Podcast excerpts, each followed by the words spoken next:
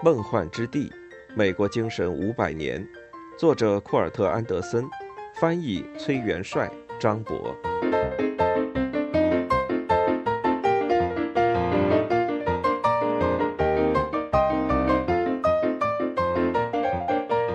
第十九章：最美国的生意——娱乐业。在我们这个永远在自我更新的国家。公民总是被奇奇怪怪的新鲜事物吸引，不管是包装一新的古旧信仰，在教堂现场表演的神迹，还是奇迹般的科技新发明，电、电话、X 光、飞机，这些发明把现实变得像科幻小说中描述的未来一样。不过，尽管美国的古怪的新宗教十分成功，比如摩门教、基督教科学会、五旬节派、基要派，但是在二十世纪的进程中，绝大多数基督徒仍然坚守他们熟悉的理智、质朴的教会。这并不意味着这些美国人不再渴望美梦，他们仍旧喜欢吃惊的感觉，喜欢相信激动人心的世俗虚构故事。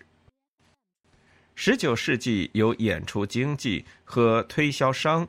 为一切刺激和极乐打下的地基，在二十世纪被建成一个庞大的梦幻工业中心。当年对大多数人来说，仅仅是偶尔为之的娱乐项目，譬如反常举止、医药展演、参观巴纳姆的美国博物馆、野牛比尔的狂野西部、世界博览会等等，现在成了随时上演的固定节目。以各种各样的形式呈现。自二十世纪开始，从东海岸到西海岸，每周七天，美国人比地球上任何其他地方的人都有更多机会沉浸于由娱乐界和媒体创造和兜售的花样百出的幻想。我们越是频繁的自愿暂时搁置怀疑。在现实中体验虚构，就越容易不自觉的、不自主的搁置怀疑。美国人民的第一要务就是生意。刚刚连任的卡尔文·克里芝总统在一九二五年的一次报业编辑大会上这么说。当时正值商业在各个领域蓬勃发展，但从更广泛的意义上说。美国人的第一要务已经成为各种形式的主打幻想的生意。整个美国为了世界博览会而疯狂，每年都会在一座新的城市把长达全年的盛大展演搬上舞台。两大基督教节日也已经拥有了各自的官方跨宗派超自然幻想人物：圣诞老人和复活节兔子。魔术师进入了他们的黄金时代，有好几位成了美国巨星，还有几十位小有名气。胡迪尼是二十世纪前二十五年全球最著名的人物之一，他的表演体现出真与假的无缝融合。有一天，他凭借坚韧不拔的力量逃脱了镣铐。接下来又让一只五吨的大象从巨大的百老汇舞台上消失。他的观众对表演中不论是虚假还是真实的元素，几乎都信以为真。如果你现在可以进行无线通信，那么为什么不能有读心术和让巨型动物消失的办法呢？一九一零年到一九三零年间，几乎所有沿用至今的百老汇剧院都建成了。科尼岛上建起了三个大型游乐园，可以通过新建成的地铁直接到达。一个世纪以来，人们一次又一次在惊人的新发明面前目瞪口呆，但有一种先进的技术可以做到与魔法难以区分，致力于让洋装看起来是真实的，并且成了大型商业的基础。这就是电影。这种技术出现时，在文化中引起了翻天覆地的变化。突然之间，幻想与现实之间的差异从根本上缩小了。无论识字与否，无论是否具有想象力，电影让任何地方的人都可以轻易进入一个神奇的天地，并从那里被传送到任何地方，看到任何事物。这不是呈现异域风情的绘画，也不是对虚构人物的描写，而是真实的场景中真实、鲜活、动态的人。之前没有哪一种媒体如此强大、如此离奇的接近现实。人们看电影时搁置怀疑，比看戏时容易得多。电影就是比真人在舞台上假装更具震撼力。去电影院与在家看小说也不一样。如果说读小说要由个人想象出一个虚构的世界，那么去电影院更像是去教堂。在一座特别的大厅里，和一群邻居一起，每周静静的聚会一到两个小时，共同感受一场神奇如梦的虚拟现实。一九一五年，电影成为一种塑造文化的艺术形式和产业。这一年，查理·卓别林成了巨星，影片《一个国家的诞生》上映。科学美国人杂志社出版了一部三卷本百科全书，名为《进步之书》。撰写电影词条的作者激动不已。魔法师的魔法再奇妙，也比不上我们看电影时在荧幕上看到的魔法。我们儿时幻想中的魔法，终于在这里得到了实现：出现、消失、幻影，拥有移动能力和智力的物体。因为电影能带给我们差不多只有致幻药物才能带来的东西，它消除了事件间隔的时间，能把两个相隔数小时发生的事放在一起，在我们看来，就像这两件事接连发生一样。一名曾在威廉·詹姆斯手下工作的哈佛心理学教授十分喜爱这种能模糊虚幻与现实界限的新方式。他在随后一年出版的《光影游戏心理学研究》一书中写道：“特写镜头远远超越了任何舞台带来的震撼力，而且电影能够制造出像现实一样生动的幻觉和错觉。确实，观看电影使得现实好像失去了重心，而外部世界仿佛被从空间、时间和因果关系中解放出来。”当然，电影制作并不是美国独有，但美国迅速成为了电影业的大本营。这个新兴产业还独享了一座充满阳光的城市。二十世纪的头十年间，电影业的先驱从东海岸移到洛杉矶，是出于实用主义考虑。洛杉矶刚刚跻身大城市行列，地价便宜，一周有六天都阳光明媚。一九零七年，美国有五千座电影院，七年之后，这个数字变成了一点八万。一九一一年，美国只有两部正片长度的电影上映，到了一九一九年，上映的长片多达六百四十六部。第一次世界大战之后，世界上百分之九十的电影都出自美国。一九二七年底，当有声电影问世的时候。搁置怀疑变得更加容易。电影中模拟的现实变得前所未有的可信。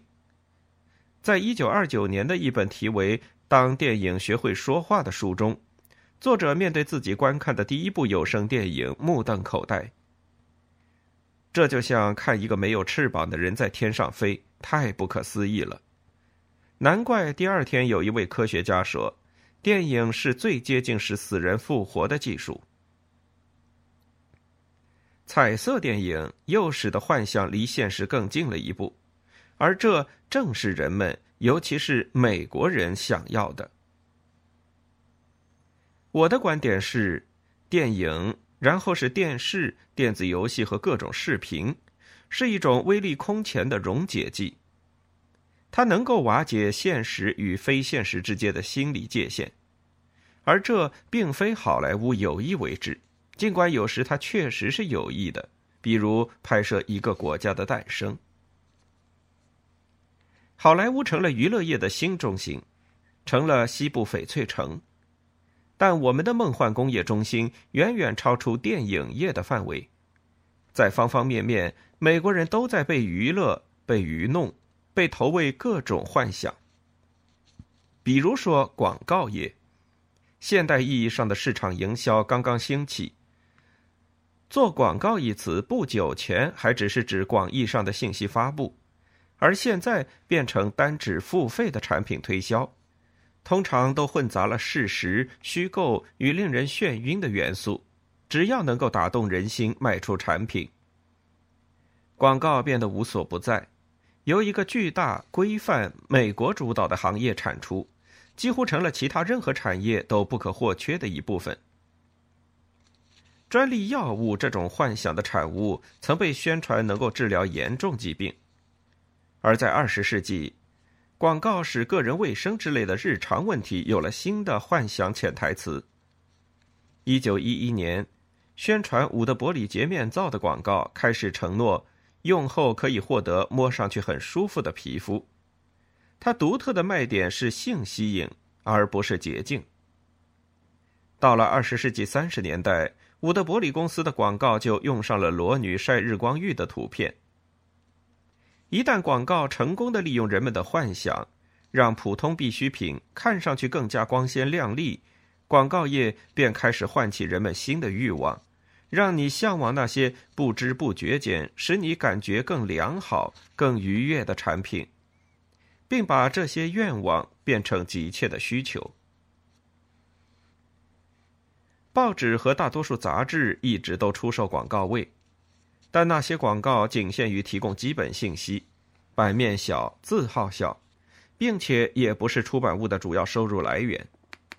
这种情况一直持续到二十世纪初，其中也有例外，那就是一分钱报。这些报纸向来乐意把幻想当作新闻来发表，但大多数的报章杂志还是努力区分事实与虚构。广告则尴尬的介于两者之间，因为广告带有夸张甚至幻想的成分。美国第一份新闻杂志《哈珀斯周刊》曾在1857年创刊时拒绝接收广告，后来开始每期出售半页的广告位，到19世纪70年代增加至三页，再后来广告越多越好，在20世纪初达到了每期九十多页。从一九零零年到二十世纪二十年代末，美国广告商的年支出相当于现在的六十亿美元，增加到四百八十亿美元。二十世纪二十年代以前，娱乐和信息的供应商几乎从未免费提供过他们的产品，再便宜的小报也要收上几美分。当无线电广播这种魔术般的新媒体出现时，因为没有办法让听众付费，所以他的美国创始人需要一点时间来创造一种商业模式。他们发明的运作模式就是医药展演，他们可以混合播出虚构娱乐类，《阿莫斯和安迪》《迷之屋》《大家来假装》和偶尔的信息类节目，并且不收取任何费用，因为真正的生意。在于向那些混合播出虚构娱乐类和信息类节目的公司收取广告费用。广播剧或许不像电影那么引人入胜，但是你不必出门，也无需购买门票就可以收听，而且通过无线就能接收到一切情节剧、喜剧、音乐、综艺、新闻，实在是太方便了。哥伦比亚广播公司成立于二十世纪二十年代末，二十世纪三十年代，他们刚刚推出几个月的每周空中水星剧场，播出了一集节目，巧妙地利用了广播这种新媒介，结合娱乐与新闻的特点。节目的全部用意正是要抹除幻想和现实的界限。在一则天气预报，一阵来源不明的大气扰动。正在新斯科舍上空发生之后，常规播音员平静的回归。我们现在将带您走进纽约市中心酒店公园广场上的子午线房间。Tango 舞曲响起，过了一会儿，另一个播音员插了进来：“女士们、先生们，我们现在打断一下舞曲，为您带来洲际电台新闻的特别公告。据伊利诺伊州芝加哥市。”詹宁斯山天文台的法雷尔教授报告，他观测到火星上数个发光气体的爆炸，爆炸时间间隔恒定，并且正在以极高速度向地球逼近。这里播出的显然是奥尔森·威尔斯二十三岁时的作品《世界大战》。在接下来的几个小时里，这部广播剧持续以虚假新闻播报的形式讲述了火星人入侵并最终毁灭纽约市的故事。现实生活中，就在几周之前，慕尼黑条约刚刚签订，德国入侵了苏台德区。广播剧播出的当晚，一些听众以为轰炸、焚烧纽约市的火星人其实就是纳粹入侵者。在二十世纪的头几十年里，名人也有了标准美国式的现代含义，这绝非偶然。当然，名声是自古以来就存在的，在每一个文化中，少数拥有过人天赋和权力的人都会被人所知晓。但在美国诞生之前，能够使个体出名并使他们成为大众谈论、思考、幻想的对象的文化机器，几乎是不存在的。报纸和杂志是现代名人观念的基石，他们和美国诞生于同一时代。摄影兴起，专门拍摄名人的著名摄影师紧接着涌现，比如马修·布雷迪。一八五零年，巴纳姆在报纸上大力宣传燕妮·林德，为这位年轻的瑞典歌唱家的首次美国巡演预热，结果。十分之一的纽约人聚集在码头上等待他的到来。从那时起，名人的意思就成了著名的个人。之后，美国人又发明了俚语中的“粉丝”一词，用来指沉迷于特定名人的人们。二十世纪初，纸媒作为名流和粉都的基础疯狂生长。在二十年内，日报数量翻了一番，所有杂志的发行总量增加了两倍，越来越多的报章杂志刊登起越来越多的名人照片。自二十世纪二十年代起，这些照片可以通过电缆及时传输到任何地方。在二十世纪头十年里，一家报纸办起了第一个好莱坞八卦新闻专栏，这样的专栏随后激增。在二十世纪二十年代风靡全国，当时影迷杂志《影戏》也起步了。不容易的是，当时新鲜出炉的视觉艺术周刊《生活》在创刊六个月之内都没有在封面上使用好莱坞影星的照片。但他们的抵抗是徒劳的。一九三七年，四位好莱坞明星上了《生活》杂志的封面；一九三八年，又有十位。他们为现代名人文化的洪流打开了闸门。